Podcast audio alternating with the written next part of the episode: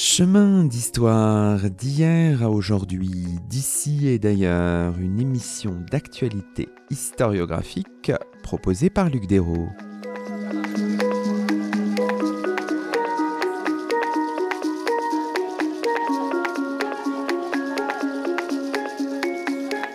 Bonjour à toutes et à tous, c'est le 127e numéro de nos chemins d'histoire, le 7e de la quatrième saison, et nous avons la joie d'accueillir à notre micro depuis la bonne ville de Blois, à l'occasion de la 25e édition des Rendez-vous de l'Histoire, Solène Rivoal. Bonjour à vous. Bonjour. Solène Rivoal, vous êtes maîtresse de conférences en histoire moderne à l'Institut national universitaire Jean-François Champollion d'Albi et chercheuse au Framespa à Toulouse, et vous venez de faire paraître aux éditions de l'École française de Rome Les marchés de la mer, une histoire sociale et environnementale de Venise au XVIIIe siècle.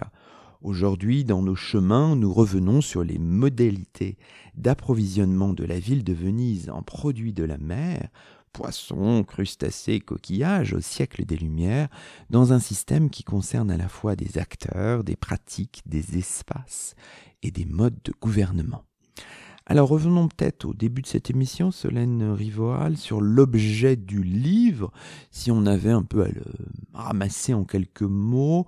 Il s'agit pour vous d'étudier l'organisation, la gestion, l'exploitation des produits de la mer, de la pêche à la distribution dans la, dans la ville de Venise au XVIIIe siècle, on peut dire les choses comme ça Oui, on peut le dire comme ça. Ce qui m'a intéressé au départ de cette thèse, c'était finalement d'essayer de comprendre euh, comment est-ce que la société vénitienne parvenait à exploiter ses, ses, ressources naturelles, ses ressources halieutiques pour nourrir la ville. Donc au départ, j'étais partie sur euh, une étude des marchés et la manière dont ils s'articulaient.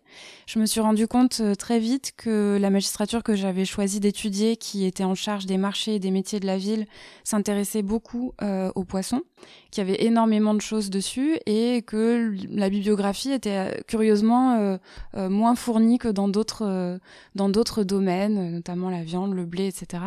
Je me suis dit que c'était quand même assez pertinent peut-être d'essayer de faire une histoire des produits de la mer sur une ville qui est construite sur une lagune. Donc euh, je me suis penchée sur euh, la question et j'ai découvert un monde en fait euh, qui fait système en fait je pense pour les Vénitiens. C'est en tout cas ce que je défends dans, dans, dans le livre, c'est-à-dire que les Vénitiens appellent ce, cette organisation de la pêche à la distribution, vraiment ils le prennent comme un ensemble et ils l'appellent la matière du poisson, donc la materia del pesce. Cette idée que cette matière du poisson se travaille depuis sa construction, sa production, mais je pense qu'on y reviendra un peu. Donc c'est vraiment l'idée hein, euh, que les acteurs vénitiens vont un peu façonner ces, ces, ces espaces naturels et ces animaux marins euh, pour euh, la consommation vénitienne. Euh, d'abord dans la lagune et puis ensuite euh, dans l'Adriatique pour compléter euh, les approvisionnements et les acheminer jusque sur les places de marché. Donc il y avait vraiment dans cette recherche, il y a plusieurs aspects qui m'intéressent. Il y a d'abord cette idée d'essayer de comprendre ce système en entier et de vraiment relier euh, euh, la production et la distribution. Ça, c'était quelque chose qui me tenait assez à cœur parce que c'est quelque chose qu'on voit souvent séparé dans l'historiographie. Et euh, en revanche, dans le discours des acteurs, c'était quelque chose qui était très lié. L'un ne se pensait absolument pas sans l'autre, notamment du point de vue des institutions, mais même du point de vue des acteurs qui s'en occupaient eux-mêmes, parce qu'en fait, on retrouve les mêmes acteurs à la pêche et à la distribution. Et donc, ça m'intéressait de voir un peu le cheminement de, de, cette pêche à la distribution, cheminement géographique, social, euh, et aussi un, un cheminement intéressant, enfin qui moi m'a captivé de la lagune à la ville, quoi, qui relie vraiment euh, les deux espaces qu'on pense aussi, euh, qu'on essaye de penser ensemble, mais souvent ça peut paraître parfois un peu artificiel. Or là, avec le poisson, ça l'était pas du tout. Et par les acteurs, et par les institutions, et par les espaces que les pêcheurs traversent de l'un à l'autre sans se poser trop de, questions. Alors la materia del pesce, c'est une expression qu'on retrouve dans les textes du temps dès 1715, hein, c'est oui, ça La materia del pesce, c'est quelque chose que j'ai trouvé beaucoup dans les sources, euh, sous la plume des patriciens vénitiens euh, qui s'occupent donc des marchés et des métiers de la ville.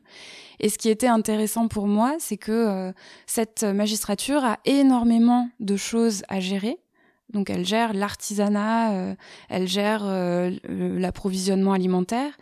Mais en fait, ces patriciens mettent beaucoup l'accent euh, sur euh, le poisson et sur la gestion du poisson.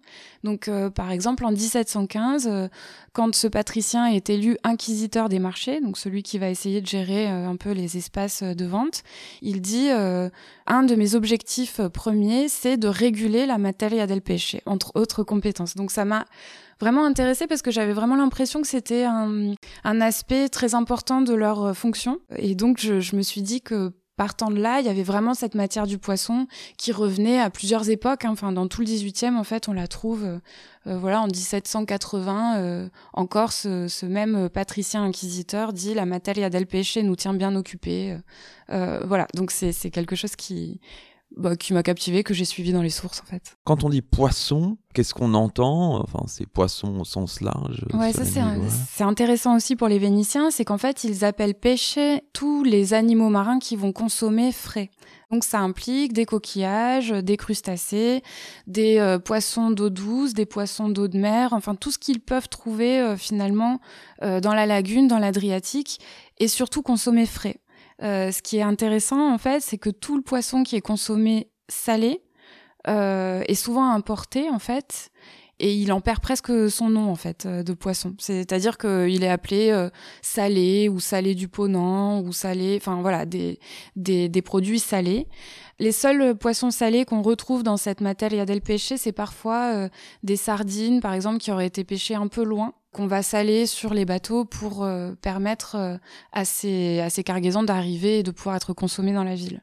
Mais vraiment, pour eux, le poisson, c'est une denrée qui se consomme fraîche. Et ce qui est aussi intéressant à mon avis, c'est qu'on n'est pas très loin d'une forme de conception aussi de euh, de ressources en fait. Les, les, Vénitiens, à mon avis, considèrent le poisson comme l'air, l'eau, le bois. voilà, c'est une formule singulière qui est pas quantifié en règle générale.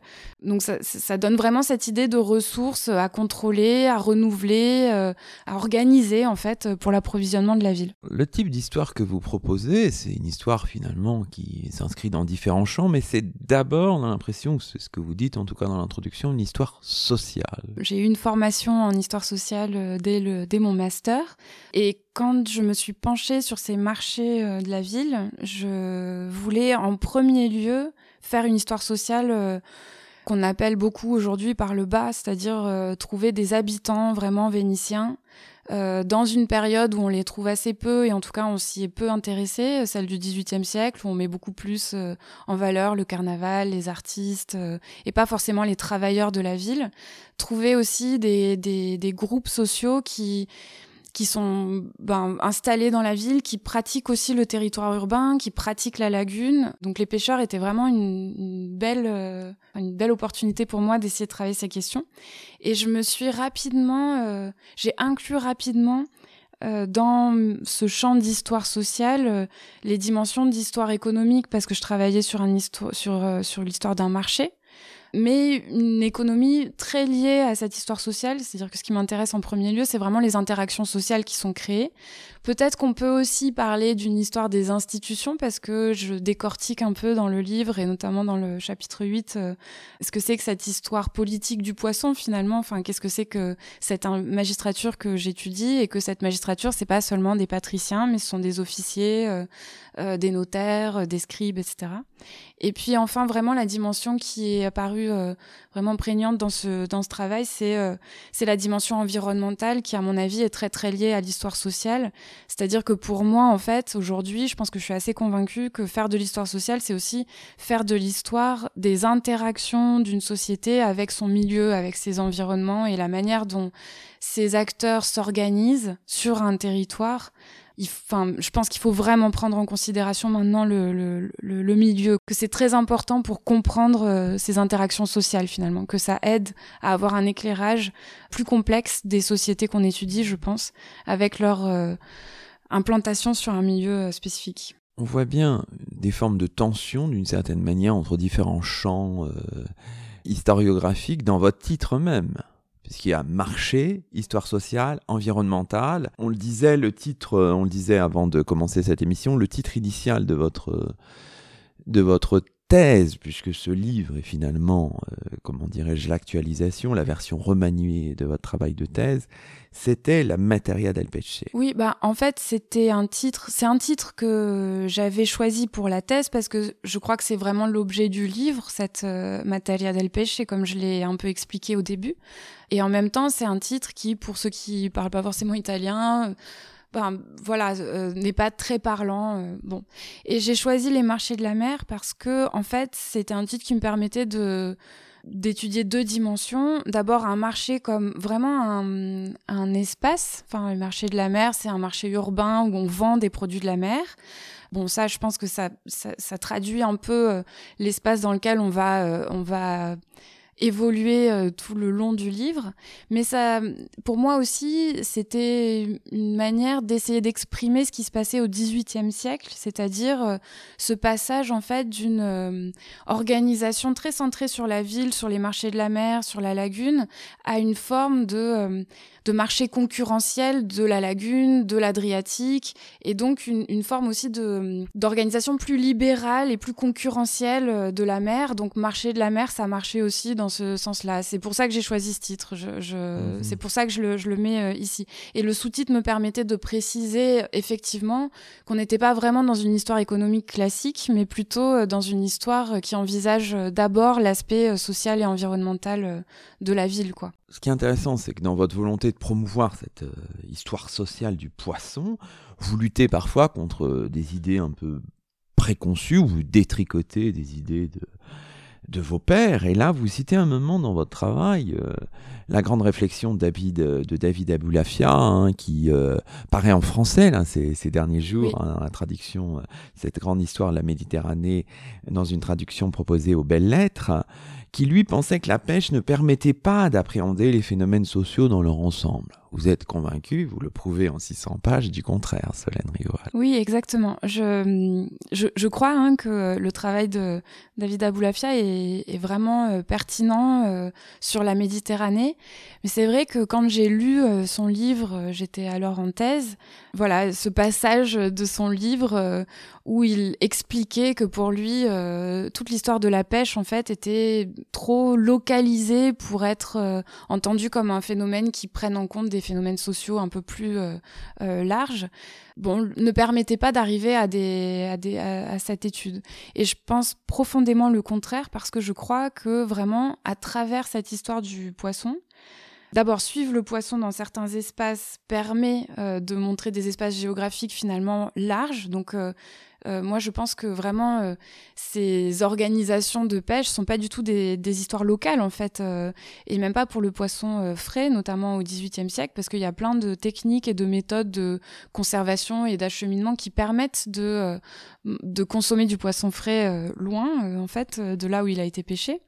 Et puis, je, je, pense en fait que cette interaction autour du poisson fait entrer en jeu des institutions, des acteurs, euh, des producteurs ou des pêcheurs, des, euh, vendeurs, des consommateurs, des gens qui habitent sur le littoral, des gens qui vont être un peu plus éloignés du littoral et qui vont être euh, approvisionnés. Donc en fait, j'ai l'impression qu'on peut effectivement appréhender le social dans son ensemble avec ces, thématiques-là. Et donc j'ai repris cette formule pour essayer de complexifier un peu les choses et d'intégrer la pêche dans cette histoire-là, que d'autres historiens que moi euh, défendent aussi. Euh, enfin, je suis pas la seule à, penser ça, je crois. Alors, ce qu'on peut faire maintenant, c'est peut-être revenir évidemment sur, euh, sur les sources pour faire tout ça.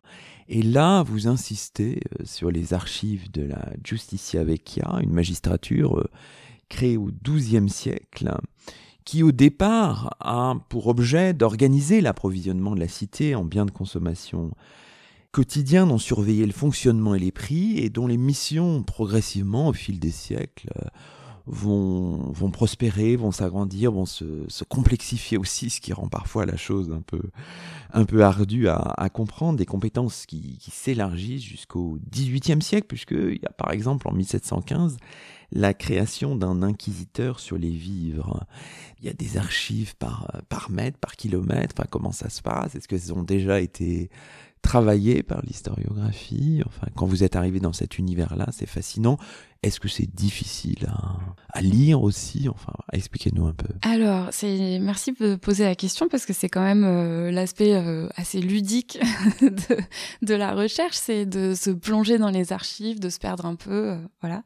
Donc moi, j'ai eu la chance en fait de, de travailler dès mon master sur des archives vénitiennes et donc de connaître l'Archivio di Stato di Venezia depuis longtemps. Donc j'avais une pratique voilà de, de, ce lieu. Ce qui est très intéressant euh, dans les archives vénitiennes, c'est qu'on retrouve un classement euh, des archives euh, pour l'époque moderne jusqu'en 1797, jusqu'à la fin de la République dans son système tel qu'on le connaissait à l'époque moderne. Le système, en fait, a été peu modifié, c'est-à-dire que les archives sont classées par les magistratures qui étaient existantes à Venise. Et donc la Giustizia Vecchia, ce qui est assez intéressant, c'est que c'est une magistrature qui est créée au XIIe siècle qui va se complexifier au fur et à mesure. Euh, c'est pas d'ailleurs une histoire linéaire, hein, parce qu'on a des fois plus de patriciens, puis des fois leur nombre est réduit euh, en fonction de, de, la période. Justitia vecchia, ça veut dire vieille justice parce qu'on va créer une nouvelle justice euh, euh, au siècle suivant euh, qui va s'occuper notamment de tous les débits de boissons, cabarets, restaurants, etc. Enfin, restaurant, c'est un terme anachronique, mais bon, enfin voilà, débits de boissons. Et en fait, donc vieille justice, la vieille justice, elle était chargée de s'occuper des métiers et des marchés de la ville, ce qui est une compétence énorme. Enfin, c'est impressionnant à Venise, vu le nombre de euh, corporations, de corps de métier euh, qui évoluent euh, dans cette ville. Donc, dans ces archives, on trouve énormément de choses euh, relative à ces deux, euh, ces deux champs, enfin ces métiers et marchés de la ville. C'est des archives aussi qui sont pas du tout, euh, qui nous donnent pas une coloration particulière de, de type d'archives, parce qu'on trouve des archives normatives, on a des lois, on a des placards, voilà. On a aussi toute une série sur des lettres que euh, les patriciens envoient et reçoivent euh, de l'intérieur ou l'extérieur de Venise pour gérer ou pour avoir une idée des approvisionnements divers et variés sur le territoire vénitien euh, dans son ensemble. On a des archives des corporations, donc des, thématiques hein, différentes par les corporations qu'on suit. Et puis on a des archives judiciaires, parce que les magistratures vénitiennes, en fait, bah, sont des magistratures qui légifèrent, mais qui aussi euh, s'occupent de l'exécution des lois et aussi euh, de toute euh, la matière judiciaire. Enfin, ce que moi, en fait, j'ai découvert dans ces archives et qui m'a absolument passionné, ce sont donc les procès de la Giustizia Vecchia, qui sont des procès, en fait, très quotidiens, très petits, a priori pas vraiment intéressants, je, je, je, pense. Hein. Enfin, c'est pas des procès euh, on ne meurt pas euh, dans, un procès de la justicia vecchia en règle générale. En règle générale aussi, la justicia vecchia ne peut traiter ces affaires que si ce sont des affaires qui sont mineures, parce que euh, elle est considérée, comme certains historiens et historiennes disent, de magistrature mineure, c'est-à-dire une magistrature à l'échelle de la ville et pas à l'échelle de, de, la République. Et donc on y voit des choses très quotidiennes. Je pense que c'est la raison pour laquelle peu d'historiens et d'historiennes ont exploré ce fond encore parce que moi, du coup, je me suis intéressée sur ces dizaines de procès de pêcheurs que j'ai trouvés, qui sont euh, de l'ordre d'une soixantaine euh, euh, dans mes archives. Mais il y en a énormément, en fait, sur d'autres communautés, sur d'autres corporations, etc. Et donc les historiens et les historiennes, ils se sont beaucoup intéressés dans ces archives judiciaires vénitiennes à une autre magistrature qui s'appelle l'Avogaria di Comune, l'Avogaria di Comune, qui est euh, une magistrature euh, qui s'intéresse là aux crimes, euh, à toutes sortes, j'allais dire, de manifestations un peu hautes, vous voyez, de la justice. Moi, au contraire, pour chercher et pour trouver mes pêcheurs, je les ai trouvés dans cette juridiction et dans cette magistrature. Et donc, il s'agit de euh, systèmes de contrebande, euh, de euh, d'endroits dans la lagune où on vend du, où on, on vend et on pêche du poisson d'une manière qui, qui n'est pas les bonnes, d'altercations sur les marchés entre certains, de consommateurs qui se sentent lésés par les pêcheurs, etc. Et donc ça, ça a permis en fait de découvrir un monde quotidien vraiment euh, d'être au plus près des places de marché ou des barques dans les lagunes pour essayer de comprendre les interactions dans ces communautés, à l'extérieur, au contact avec la ville. Et euh, peut-être pour terminer sur ça, mais sur la question en fait que vous posez sur euh, les sources et la manière de les lire, au XVIIIe siècle, c'est très variable en fait. en règle générale, on peut pas mal lire les sources parce qu'elles sont écrites plutôt dans un italien ou vénitien qui est assez facile à décrypter, mais on peut tout à fait tomber sur des, acteurs en fait qui maîtrisent cette langue de manière assez faible et donc avec une des sources qui sont un peu plus difficiles à, lire ou à décrypter. Mais ce qui est intéressant, c'est que souvent dans ces procédures, par exemple, vous pouvez avoir des questions en italien, les questions des inquisiteurs en italien, les réponses des pêcheurs en vénitien. Alors, on comprend que les archives judiciaires vous intéressent euh, singulièrement et qui relèvent de la justice civile, mais aussi de la justice pénale. 67 hein, procédures que vous avez étudiées entre 1706 et 1797 évidemment, on se dit, bon, bah, vous cherchez les voix VOX de ces, euh, de ces pêcheurs, etc. Et vous le dites très bien d'emblée hein, dans votre introduction. Finalement, il faut peut-être pas s'entêter à chercher l'authenticité de ces voix parce qu'on sait très bien, le, on connaît très bien. Hein. Ça m'a fait penser aux travaux de Nicole Dionnet, le travail de réécriture de la, de la justice, enfin de tous ceux qui voilà, participent à l'écriture euh, ou à la réécriture euh, qui euh, se déploie sous vos yeux, évidemment qu'il y a un travail vraiment très très important. Et, vous dites plutôt que de, de, faire ça, de chercher cette authenticité, il faut plutôt comprendre les interactions qui se jouent lors des interrogatoires.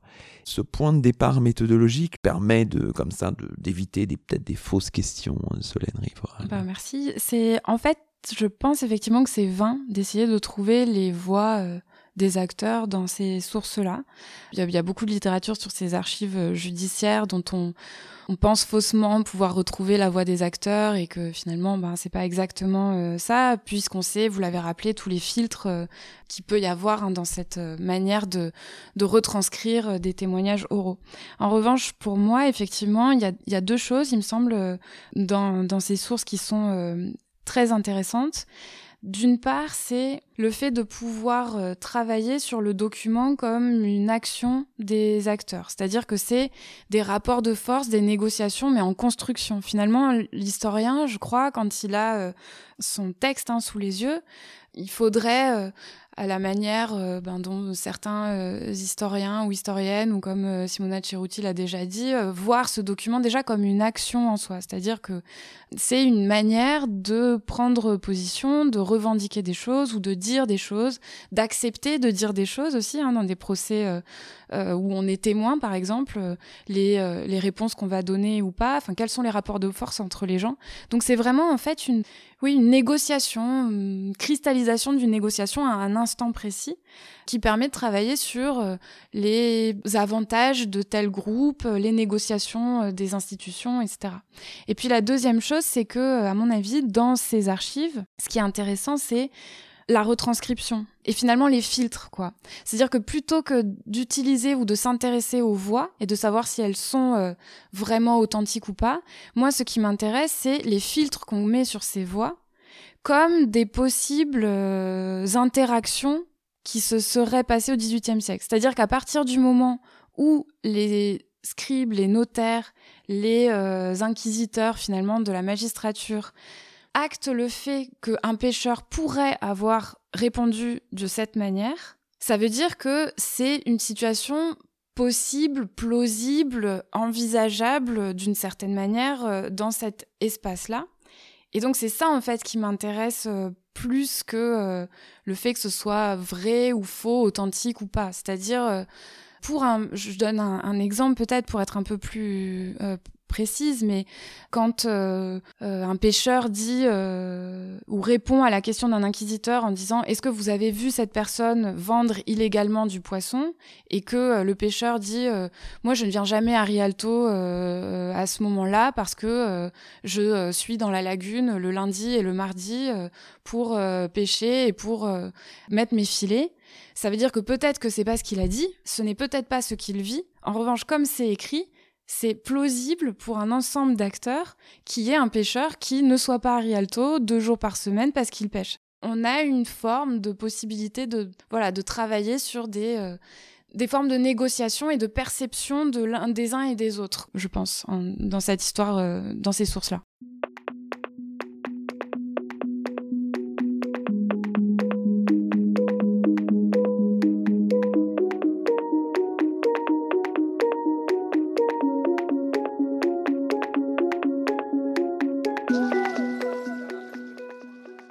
Vous écoutez Chemin d'Histoire, une émission d'actualité historiographique. Aujourd'hui, Luc Dérault s'entretient avec Solène Rivoal, maîtresse de conférence à l'Institut national universitaire Jean-François Champollion d'Albi et chercheuse au Framespa à Toulouse.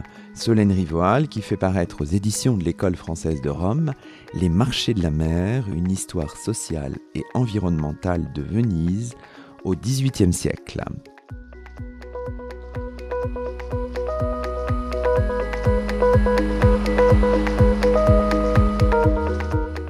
Alors, dans la deuxième partie de notre émission, Solène Rivoal, on peut revenir sur les aspects saillants de votre livre. Il y a trois parties dans votre livre. Hein qui sont, dites-vous, trois définitions euh, différentes euh, de la materia del.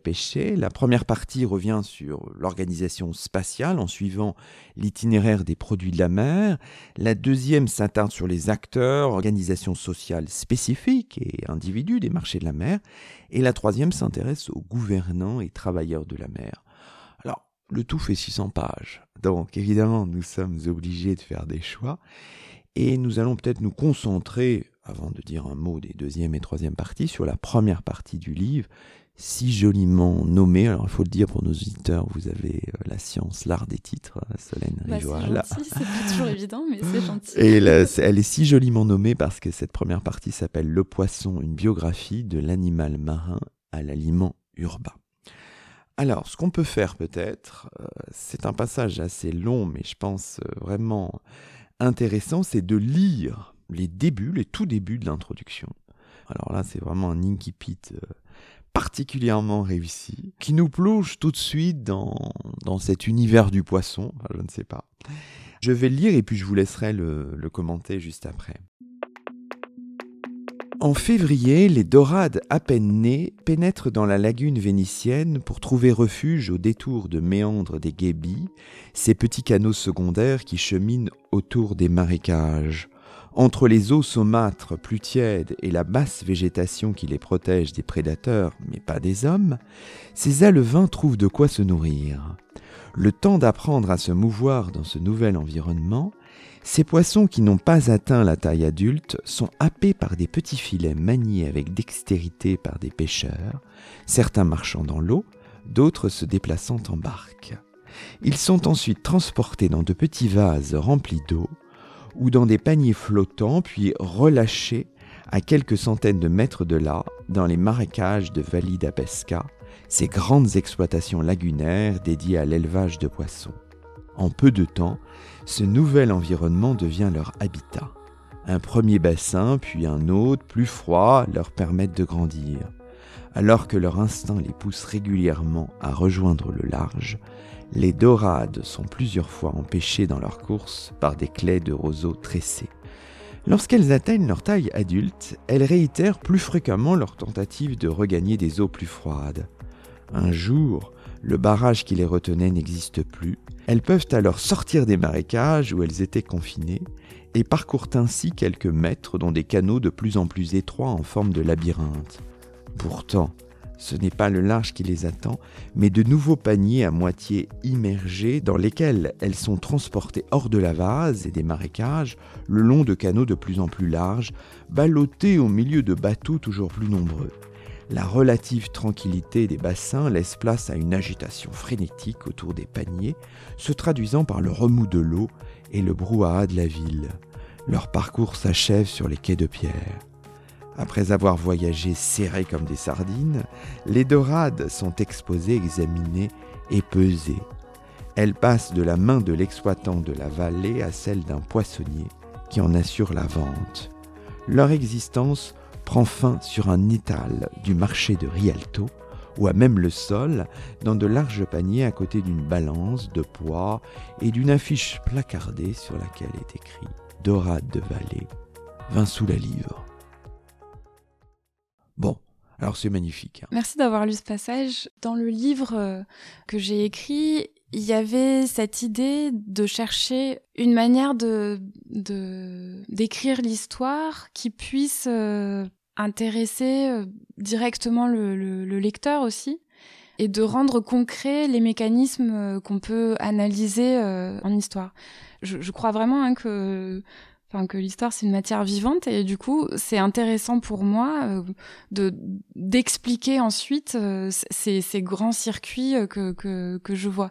Bon, c'est une manière de raconter l'histoire, c'est-à-dire que j'aime bien au départ planter un peu le décor et puis ensuite revenir sur les aspects que je vais développer plus tard. Bon, ce, ce passage en fait il me permettait plusieurs choses, il me permettait d'abord de montrer la cohérence du livre, c'est-à-dire de défendre un peu la cohérence de, de, ces parties, en essayant de dire et en essayant de montrer aussi la méthodologie que j'avais suivie. Et la méthodologie que j'ai suivie dans les sources, c'est de suivre le poisson. Au départ, en fait, au départ de cette recherche, je me suis vraiment beaucoup posé la question de savoir qu'est-ce que j'allais suivre. Est-ce que j'allais suivre les institutions ou les acteurs ou euh, les espaces. Et finalement, j'ai compris, ou en tout cas pour moi, tout a fait sens au moment où je me suis dit que le fil conducteur, c'était le poisson. Et donc, je pouvais étudier le poisson à différents moments qui étaient objets de négociation euh, à différents moments de sa vie, enfin de sa biographie, c'est pour ça que j'ai appelé ça comme ça, et qui en fait change d'état en permanence. Cet état en fait euh, traduit des interactions entre euh, magistrats, pêcheurs, poissonniers, consommateurs, etc. C'est-à-dire que ce que, j'essaye de dire dans le livre, c'est que au départ, euh, vous voyez les, les, les alvins dont, vous avez parlé, enfin ou que vous avez dans le texte que vous avez lu, ces alvins au départ, bah, c'est des formes de, de commun en fait, enfin de de choses qui n'appartiennent à personne euh, et euh, qui sont euh, ici dans la lagune, qui rentrent dans la lagune et qui n'ont pas de forme de propriété. Une fois qu'elles sont capturées, ça devient des biens marchands que les pêcheurs vont s'approprier pour les faire grandir, pour les faire croître, etc. Ensuite, ce sont des biens qu'on va échanger sur le marché, mais ce sont des biens qu'on va échanger d'une certaine manière. Je pense qu'on va peut-être y revenir après, mais euh, ils sont échangés dans l'idée qu'il faut pas que ces prix augmentent. Et donc avec euh, quelque chose de très structuré autour du prix, de, euh, du passage de la vente entre le pêcheur et le poissonnier, etc. Et puis à la fin, c'est vraiment des, des, aliments en fait euh, qui vont euh, prendre place dans les assiettes vénitiennes. Euh, où il n'y a pas toujours des assiettes d'ailleurs, mais dans les assiettes vénitiennes. et je me disais qu'en fait, en, en, partant de ces différents moments, j'arriverais à essayer de, de, faire cette histoire sociale et environnementale de Venise qui m'intéresse, quoi.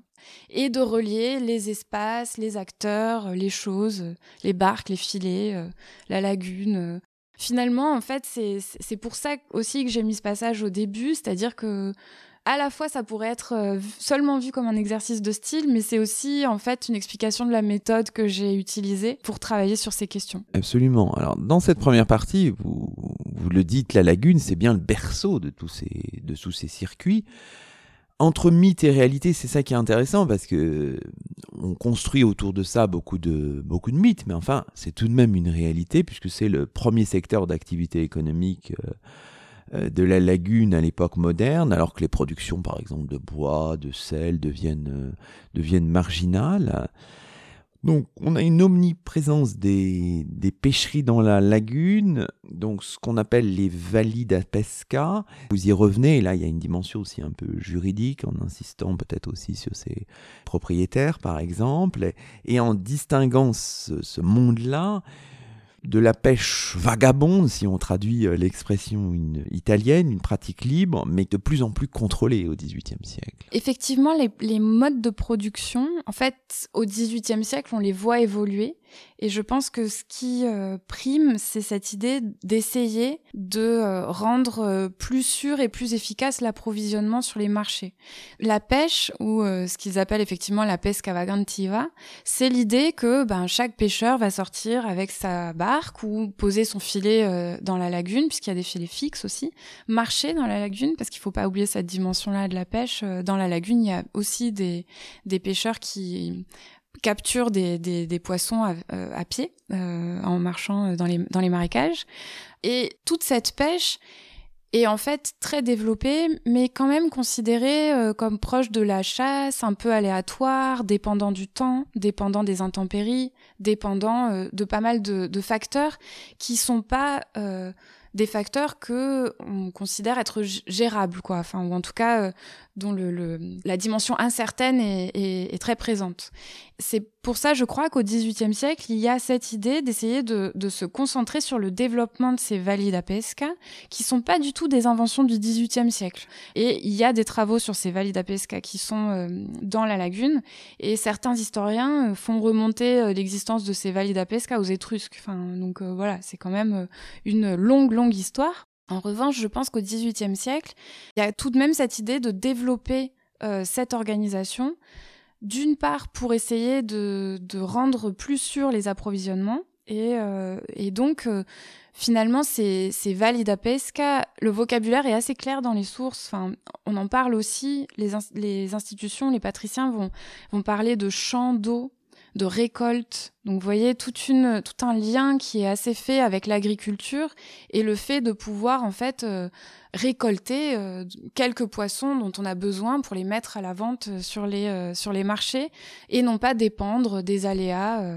divers et variés d'une pêche plus petite et plus aléatoire. On voit bien aussi qu'au XVIIIe siècle, finalement, il y a une forme d'élargissement des nouvelles zones de production en haute mer. Et on voit que ça se déploie finalement dans l'Adriatique. si on avait peut-être à le cartographier, ce que vous faites d'ailleurs, avec il y a de très belles cartes dans votre ouvrage, notamment la carte de la page 146, on va, on est à bord, on vous suit finalement, on suit tout ça euh, à bord des, tartanes jusqu'en Dalmatie. Alors tartane, c'est un mot qui est assez intéressant dans les sources parce que ça peut euh, vouloir dire euh, bateau de transport de marchandises, mais c'est aussi le terme générique qu'on utilise au XVIIIe siècle pour les, bateaux de pêche. Donc c'est des, bateaux de pêche qui ont des équipages de environ 8 personnes, enfin 8 pêcheurs, et ils s'en vont plusieurs semaines euh, dans l'Adriatique. Je pense que ça participe, euh, en tout cas c'est ce que je défends dans le livre, ça participe de la même idée de rendre plus efficace l'approvisionnement, c'est-à-dire que euh, à partir, mais enfin même dès le XIVe siècle en fait, on trouve dans les sources et notamment les sources institutionnelles une préoccupation majeure pour le renouvellement des ressources dans la lagune. Et le fait que la pêche qui s'intensifie euh, au XVIIe et XVIIIe siècle met à risque aussi euh, ces, ressources qui sont euh, des ressources que tous les acteurs de Venise connaissent bien en fait, qu'ils considèrent comme des ressources renouvelables, mais qui peuvent être fragilisées par une, surpêche et qui font attention du coup à ce renouvellement. Donc dès le XIVe siècle, on a beaucoup de, préoccupations qui se traduisent par une législation qui met en place euh, euh, une législation sur les petits poissons, par exemple, qu'il ne faut pas pêcher. Euh, ça, c'est quelque chose qu'on retrouve aussi aujourd'hui. si vous allez, je, le dis, mais si vous allez sur une plage et que vous voulez pêcher des crabes, il faut faire attention à leur taille parce que les petits, vous n'avez pas le droit de les pêcher. Bon, bah, c'est pareil à Venise au XIVe siècle. Et tout ça, en fait, participe d'une protection de la lagune. Et donc, au XVIIe et au XVIIIe siècle, ce qu'on voit, on assiste aussi à la sortie des pêcheurs de plus en plus progressive en fait de euh, la lagune vers l'Adriatique dans des campagnes de pêche et donc qui modifie aussi tout ce monde social des pêcheurs parce que ces pêcheurs euh, commencent à être euh, pas absents deux jours mais en fait deux semaines ou trois semaines euh, vont de plus en plus loin. Alors généralement tout ce système de, de, de tartane suivent des bancs et notamment des bancs de sardines par exemple qui sont des bancs migratoires donc qui vont jusqu'au nord de l'Adriatique mais qui redescendent aussi vers la Dalmatie donc en fait c'est un trajet hein, qui décrivent aussi dans certaines sources dont on pourra reparler et en fait ils sortent hein, de, de, cet Adriatique et ils ramènent des quantités qui étaient jusque-là peu euh, possibles en fait sur le marché. Donc ça transforme aussi la manière d'approvisionner le marché euh, vénitien. Effectivement, ces deux pôles, les valida pesca d'un côté et euh, les pêches euh, des tartanes de l'autre, qui transforment progressivement ce système et qui en fait euh, vont faire qu'il y a beaucoup de choses qui vont être modifiées, je pense, à cette époque-là. Alors ensuite, bon, comme vous dites avec votre science des titres dont je parlais, quand le poisson arrive en ville, ça y est, donc le, le, le contrôle de la qualité des poissons, ça c'est important, évidemment, ça se fait. Et puis la vente aux poissonniers, aux vendeurs de, poissons qui sont membres d'une corporation particulière. Et là, évidemment, c'est le rôle. Alors là, c'est un moment un peu crucial, on le sent, hein, même si c'est un peu technique, le rôle du palot, un lieu dévolu aux transactions pour l'achat du poisson dans la ville, vous avez toute une réflexion à la fois sur le lieu où ça se trouve exactement, quelle transaction, enfin voilà, le rôle des officiers qui à ce moment-là prélèvent une taxe, enfin voilà, là, on, vraiment, ça y est. et là encore, c'est très géographique finalement. Hein. c'est les portes d'entrée dans la ville, comment ça se fait, les transitions. Enfin, il y a quelque chose vraiment finalement à la réflexion de, très spatial, de très géographique dans votre, dans votre livre. Oui, bah, c'est vraiment ce que je disais, je pense, euh, en début d'émission, c'est que je pense que l'histoire sociale et environnementale, elle doit prendre vraiment euh, au sérieux l'espace quoi et euh, le territoire euh. donc c'est vrai que j'essaie d'avoir une approche géographique parce que bon déjà je pense que je suis quand même très influencée par ma formation puisque j'ai fait de l'histoire et de la géographie comme beaucoup hein, mais voilà j'ai cette formation là pour le palo ça se prêtait vraiment bien parce que ça me permettait aussi de faire une histoire de la ville euh, incarnée, quoi. Qu'est-ce que c'est que cette ville euh, Où est-ce qu'on arrive dans cette ville? Est-ce qu'on est sur un quai? Est-ce que le palo est un mât? Est-ce que le palo est un signe distinctif dans la ville? Ou est-ce que c'est une maison? Est-ce que c'est un endroit? Bon, voilà. Je pense que le point le plus important, c'est que ce palo, en fait, c'est une forme de crier. En fait, c'est le lieu de la crier. Encore que pour Venise, ça marche pas ce mot, hein, parce que euh, je, peux, le dire d'emblée. En fait, euh, ce qui caractérise la criée, c'est évidemment les enchères euh, au plus offrant et donc en s'imposant par la voix dans ce marché-là. Et en fait, ici est pratiquée une criée qu'on pourrait qualifier de criée silencieuse, parce que c'est ce que les magistrats et ce que les poissonniers appellent une vente à l'oreille. C'est assez joli, hein, c'est une vendita alla recchia. Recchia, c'est oreille en, vénitien. Et donc, cette, euh, cette idée de, en fait, passer ses enchères à un officier qui fait le tour des poissonniers présents quand le lot est amené par le poissonnier et qui va donner à l'oreille du patricien l'enchère qu'il souhaite euh, mettre. Cette enchère va être euh, écrite par un scribe qui est à côté de l'officier. Et à la fin du tour, c'est celui qui a donné euh, le prix le plus haut qui va remporter euh, le lot. Ça veut dire deux choses. Enfin, ça veut dire qu'il n'y a pas de surenchère possible. Donc, on peut pas surenchérir sur euh, une enchère qui a déjà été faite. Et ça veut aussi dire que l'objectif de cette vente, en fait, elle est, elle est vraiment dans une position de alors comment le comment le qualifier euh, dans, dans le livre? J'essaye d'en parler notamment dans la troisième partie, mais euh, voilà, est-ce que c'est euh, un juste marché, de l'économie morale? Enfin voilà, c'est très compliqué. c'est ça s'inspire sans doute de, de pas mal d'autres concepts qui ont été forgés bien avant moi. En tout cas, ce qui est sûr, c'est qu'il y a cette idée que le prix ne doit pas être cher pour le poissonnier parce que le poissonnier, il a un prix fixe et donc il doit faire payer le consommateur un prix qui a été déterminé par la Justitia Vecchia. C'est-à-dire qu'il n'y a pas de possibilité pour théoriquement, hein, enfin c'est vraiment tout ça est très, euh, c'est les bases, c'est les fondements, c'est les principes si vous voulez de la materia del pesce, mais c'est cette idée que tout ce qui se passe avant, de la production à la distribution, doit permettre au consommateur d'arriver avec un prix qu'il peut payer. Et ça, euh, c'est quelque chose euh, qui, euh, qui prime, je dirais, dans les, dans les principes de cette materia del pesce, bien que, évidemment, ce soit beaucoup plus compliqué et que ce soit pas forcément le cas. Mais ça me semble intéressant de travailler sur, cette, sur cet objectif, et donc cette criée silencieuse, elle est vraiment destinée à ça. Évidemment, vous vous doutez bien que les procès me sont, sont des, des, moments où on, où on peut euh, tout à fait voir que c'est pas du tout le cas ou c'est pas forcément le cas tout le temps. Mais, euh, mais voilà, j'ai trouvé ça intéressant que ce soit le principe un peu euh, premier dans cette transaction. Toutes les ressources ne sont pas concernées par le système du, du palo, hein, qui ne concerne, vous, vous l'avez dit finalement de manière incidente, que la vente en gros et non la vente au, au détail. Mais il faut ajouter à ça, d'une part, donc il y a ça, ce premier élément, d'autre part, que de toute façon, il y a une part croissante, indépendamment de cette règle de départ, si j'ose dire, des produits qui évitent le palo au XVIIIe siècle. Alors pourquoi? Expliquez-nous un petit peu. C'est un peu technique, mais bon. c'est un peu technique. Je vais essayer de résumer un peu, un peu les choses. Mais le palo, c'est le principe. C'est-à-dire, euh, on est dans une économie euh, d'époque moderne euh, que d'autres qualifient d'ancien régime, mais bon, cette économie-là, elle dit euh, tout le poisson doit aller au palot. Et puis après, vous avez des exceptions. En fait, il y a des exceptions dès le départ et dès la construction du palot, qui sont des exceptions en fait qui concernent des aliments, enfin des poissons, qui vont être vendus pour le pauvre peuple ou le menu peuple. Et d'ailleurs, ils ont ces très belles expressions hein, dans les sources institutionnelles de poisson peuple, pêché popolo, que je trouve assez, assez belle. Donc tout ça, ce sont des petits poissons. Mais ces petits poissons, en fait, et vous voyez, c'est là l'intérêt de toujours chercher le poisson et de mettre le poisson au centre de ces interactions.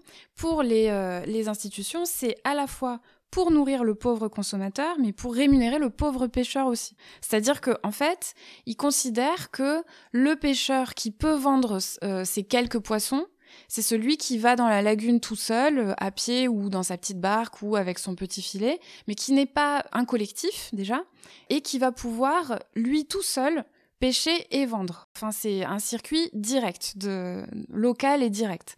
Et tout ça, c'est toujours, à mon avis, le même principe, hein, ce principe de marché qu'on doit, euh, qui doit être accessible à tous. Le palo, c'est s'il y a revente de poissons par quelqu'un qui n'aurait pas pêché le poisson, en fait. Du moins jusqu'à la, la ouais, jusqu'au mi 18e siècle, parce que ensuite après ça change. À partir de 1748, ça change. D'accord. Mais je veux dire, comment expliquer cette, euh, la part croissante de, des marchandises qui ne passent pas par le palo au 18e La part croissante, en fait, elle va venir du fait qu'au départ, tout ce système-là est organisé autour des communautés de pêcheurs. Et ces communautés de pêcheurs, elles s'organisent pour avoir en leur sein, en fait, si vous voulez, des pêcheurs, des poissonniers, etc. Mais ces transactions, elles doivent être faites au palot, encadré par euh, les euh, institutions.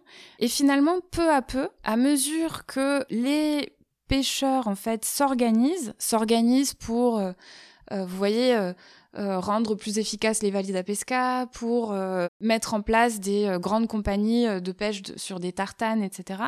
On va petit à petit leur donner le droit d'avoir leur propre vendeur c'est-à-dire de ne plus utiliser les vendeurs de la ville, les poissonniers dans la corporation, mais d'avoir les propres vendeurs. Et ça, c'est une loi qui intervient, donc, comme je disais, en 1748, qui est une loi qui va fondamentalement transformer un peu l'organisation du marché. C'est-à-dire qu'au départ, on a vraiment une, une organisation qui sépare les producteurs pêcheurs des euh, vendeurs sauf exception du pauvre pêcheur et pour le pauvre consommateur. Et à partir de 1748, on dit bah non, on peut avoir en fait un système qui prend en, compte des collectifs qui s'occupent de la pêche à la distribution dans leur ensemble sans passer par le palot. Ce qu'ils euh, ne disent pas, c'est que s'ils ne passent pas par le palot, ils ne payent pas de taxes d'entrée. Donc c'est aussi euh, l'enjeu hein, ici, c'est pour euh, les, les, Vénitiens, c'est de comprendre comment, je pense, rendre efficace ce marché mais en même temps euh, en, en, diminuant hein, cette, cette, entrée d'argent, euh, bon, qui est pas très grande hein, quand même pour euh, les institutions, il faut bien dire ce qui est, c'est-à-dire que la taxe d'entrée qu'on appelle d'Adzio à Venise, en fait, elle est, c'est un des plus faibles hein, de, de, du, du, marché. Bon, terminons ce processus. évidemment, la, la, la, vente du poisson, la consommation. Vous citez, vous donnez quelques exemples, hein, l'exemple de la consommation journalière du monastère de San Giorgio Maggiore.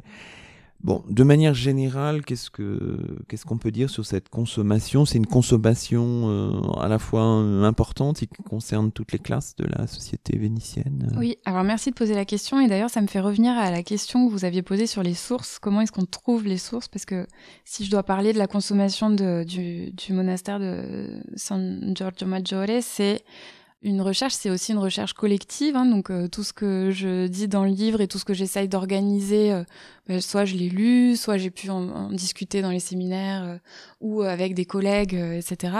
Mais aussi, c'est parfois le fruit de rencontres et de, collectifs, de, de, travaux dans les archives.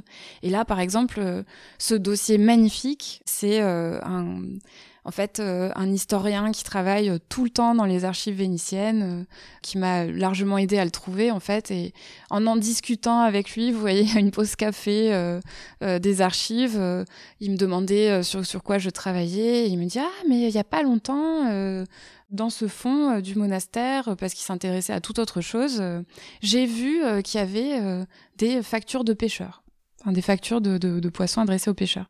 Et donc j'ai effectivement suivi son conseil et là je me suis retrouvée avec des sources absolument formidables sur un siècle, un monastère qui est approvisionné chaque semaine par un pêcheur qui fait une liste détaillée des poissons qu'il va amener pour la consommation du monastère.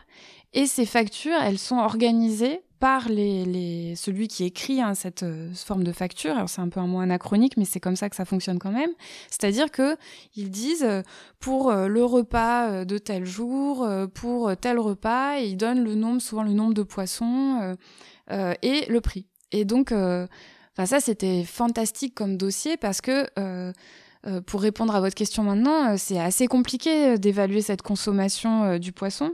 Et là, on avait une consommation qui était euh, euh, vraiment assez précise. Alors, j'ai fait des, statistiques pour euh, plusieurs années qui étaient en fait des années entières, parce qu'évidemment, bah, ce sont des archives de l'époque moderne, donc il n'y a pas tout non plus qui a été gardé. Mais, mais vraiment, c'est quand même un dossier qui est assez complet.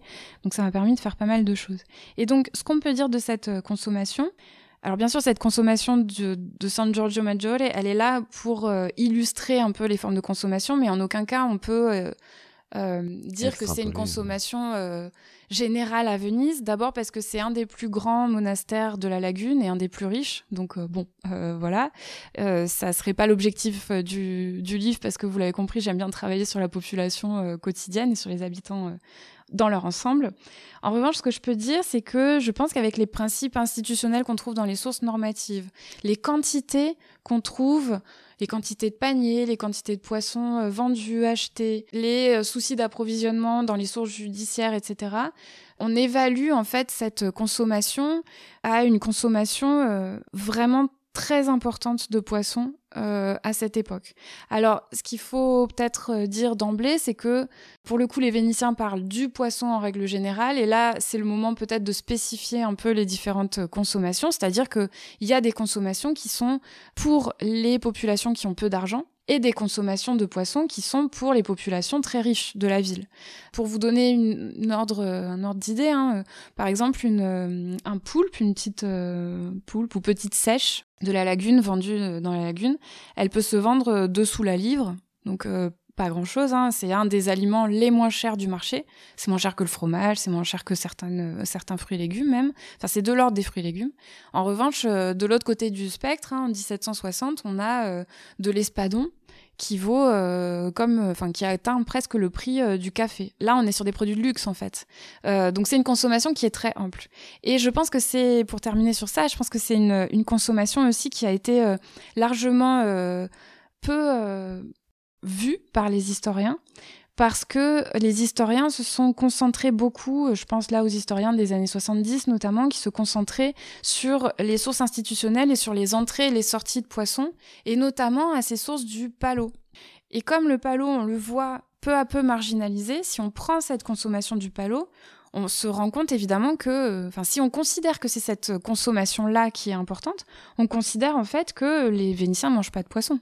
Parce qu'il y a très peu, effectivement, à partir de 1748, mais aussi à partir de 1762, au moment où les valides à sont elles aussi autorisées à vendre elles-mêmes leurs produits, là, le poisson est complètement marginalisé au palot. Donc, si on se base sur ces statistiques-là, évidemment, on peut penser que les Vénitiens mangent pas de poisson. Mais moi, je pense que c'est fondamentalement l'inverse. On va peut-être dire juste un mot sur, euh, mais on a déjà eu des aperçus sur ces parties de, des deuxième et troisième parties en, en, quelques minutes seulement. Alors la deuxième partie intéressante parce que vous, vous revenez sur les acteurs, une marée d'acteurs, hein, encore votre art du, titre, hein, pour ce système d'approvisionnement vénitien, des hommes surtout, ça, il faut le dire aussi, hein, on s'y attarde pas, mais les, femmes sont quasiment absentes du paysage. Alors bien sûr les vendeurs de poissons dont on a parlé, les pêcheurs.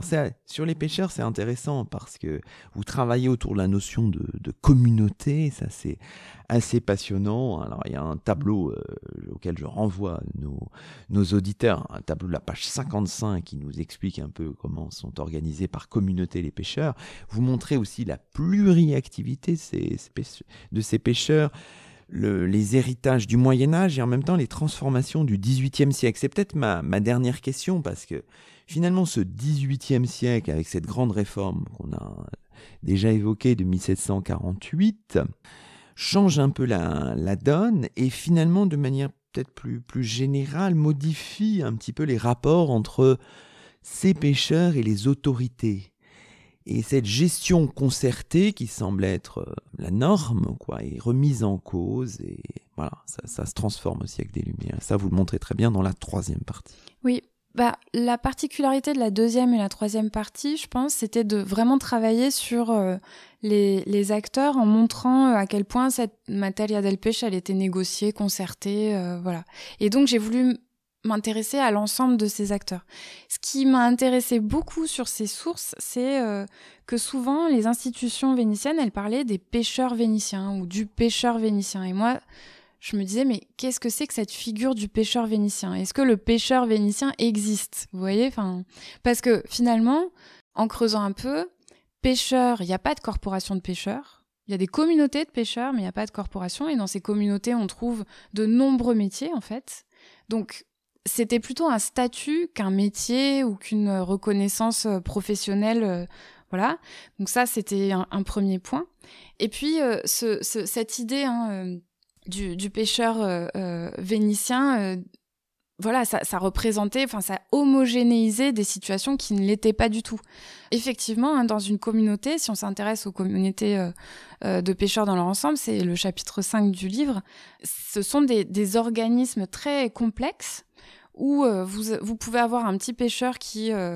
alors, au bout de la chaîne, hein, on a ces pêcheurs qui marchent dans la lagune ou qu'on qu'on appelle un peu euh, de manière dépréciative les ramasseurs de crabes. Euh, vous voyez, enfin c'est vraiment euh, les petits pêcheurs. Et puis de l'autre côté, le, le patron ou l'exploitant d'une vallée d'Apesca ou alors le patron de 10 tartanes qui partent dans l'Adriatique ces gens-là sont considérés par les institutions comme un pêcheur vénitien, alors que bon, ça n'a pas grand-chose à voir. Tous font partie de ces communautés, donc ça c'est assez intéressant aussi de le noter, pour essayer de voir comment ça s'organise. Ce qui moi me paraît euh, pertinent au XVIIIe siècle, c'est que en fait, au début du XVIIIe siècle, le fonctionnement, il est le fonctionnement de négociation, il est entre les institutions d'un côté et les communautés de l'autre. Ces communautés, elles fonctionnent d'une manière assez autonome. Bon, c'est un corps de métier, donc euh, c'est ce que certains historiens pourraient appeler une corporation. Euh, voilà, si on prend ça au sens large et qu'on considère pas qu'il y a tous les métiers, etc. Elles élisent un représentant. Donc c'est un représentant politique, représentant de l'ensemble de la communauté, qui va aller dialoguer, discuter avec les euh, institutions, etc. Progressivement, qu'est-ce qui se passe? Finalement, en fait, le XVIIIe siècle, il va pas changer tant, si vous voulez, les interlocuteurs. Parce que ceux qui avaient euh, le pouvoir de se faire élire dans une communauté, c'est évidemment pas euh, beaucoup les pêcheurs de crabes, mais c'est plutôt des gens qui avaient déjà du pouvoir euh, et un pouvoir économique qui permettait aux gens d'embaucher les autres. Enfin, vous voyez, une capacité d'embauche, une capacité de, de, négociation. Donc, c'est sûrement des, des, pêcheurs ou des poissonniers puissants qui sont à la tête de cette communauté. En revanche, ce, que, ce qui me paraît pertinent, c'est cet affaiblissement du modèle de la communauté. C'est-à-dire que progressivement, en fait, les institutions ne vont plus parler à la communauté dans leur ensemble, mais vont aller voir les exploitants des vallées eux-mêmes, les euh, patrons de barques eux-mêmes, pour dire, et euh, c'est très clair dans les sources, et en 1780, il y a un texte, par exemple, euh, de l'inquisiteur au vif qui dit il faut parler à des acteurs fiables, c'est-à-dire ceux qui, en fait, dirigent hein, ces exploitations, ces marchés, et qui approvisionnent de fait le marché. Et là, on voit, je pense, un basculement, en fait, de la négociation de cette négociation euh, politique de corps, de collectif, à une négociation plutôt euh, d'une personne à l'autre dans euh, de, part et d'autre qui mettent en place en fait des circuits vraiment dans une recherche d'efficacité économique libérale beaucoup plus forte. Voilà. C'est ça que je voulais démontrer dans le livre. J'espère avoir réussi mais j'espère que je j'aurai des retours et que vous, vous me direz ce que vous en pensez Eh ben, merci beaucoup, Solène Rivoire. Ben, merci à vous de m'avoir invité. Et c'est ainsi que se termine le 127e numéro de nos chemins d'histoire, septième de la quatrième saison. Aujourd'hui, nous étions en compagnie de Solène Rivoal, maîtresse de conférences en histoire moderne à l'Institut national universitaire Jean-François Champollion d'Albi, chercheuse au Framespa à Toulouse, Solène Rivoal, qui vient de faire paraître, vous l'aurez compris, aux éditions de l'École française de Rome un ouvrage passionnant intitulé Les marchés de la mer, une histoire sociale et environnementale de Venise au XVIIIe siècle. Toutes nos émissions sont disponibles sur la plateforme SoundCloud et sur le site chemindhistoire.fr avec un S à chemin. A très vite pour un nouveau rendez-vous radiophonique. Que la force historienne soit avec vous.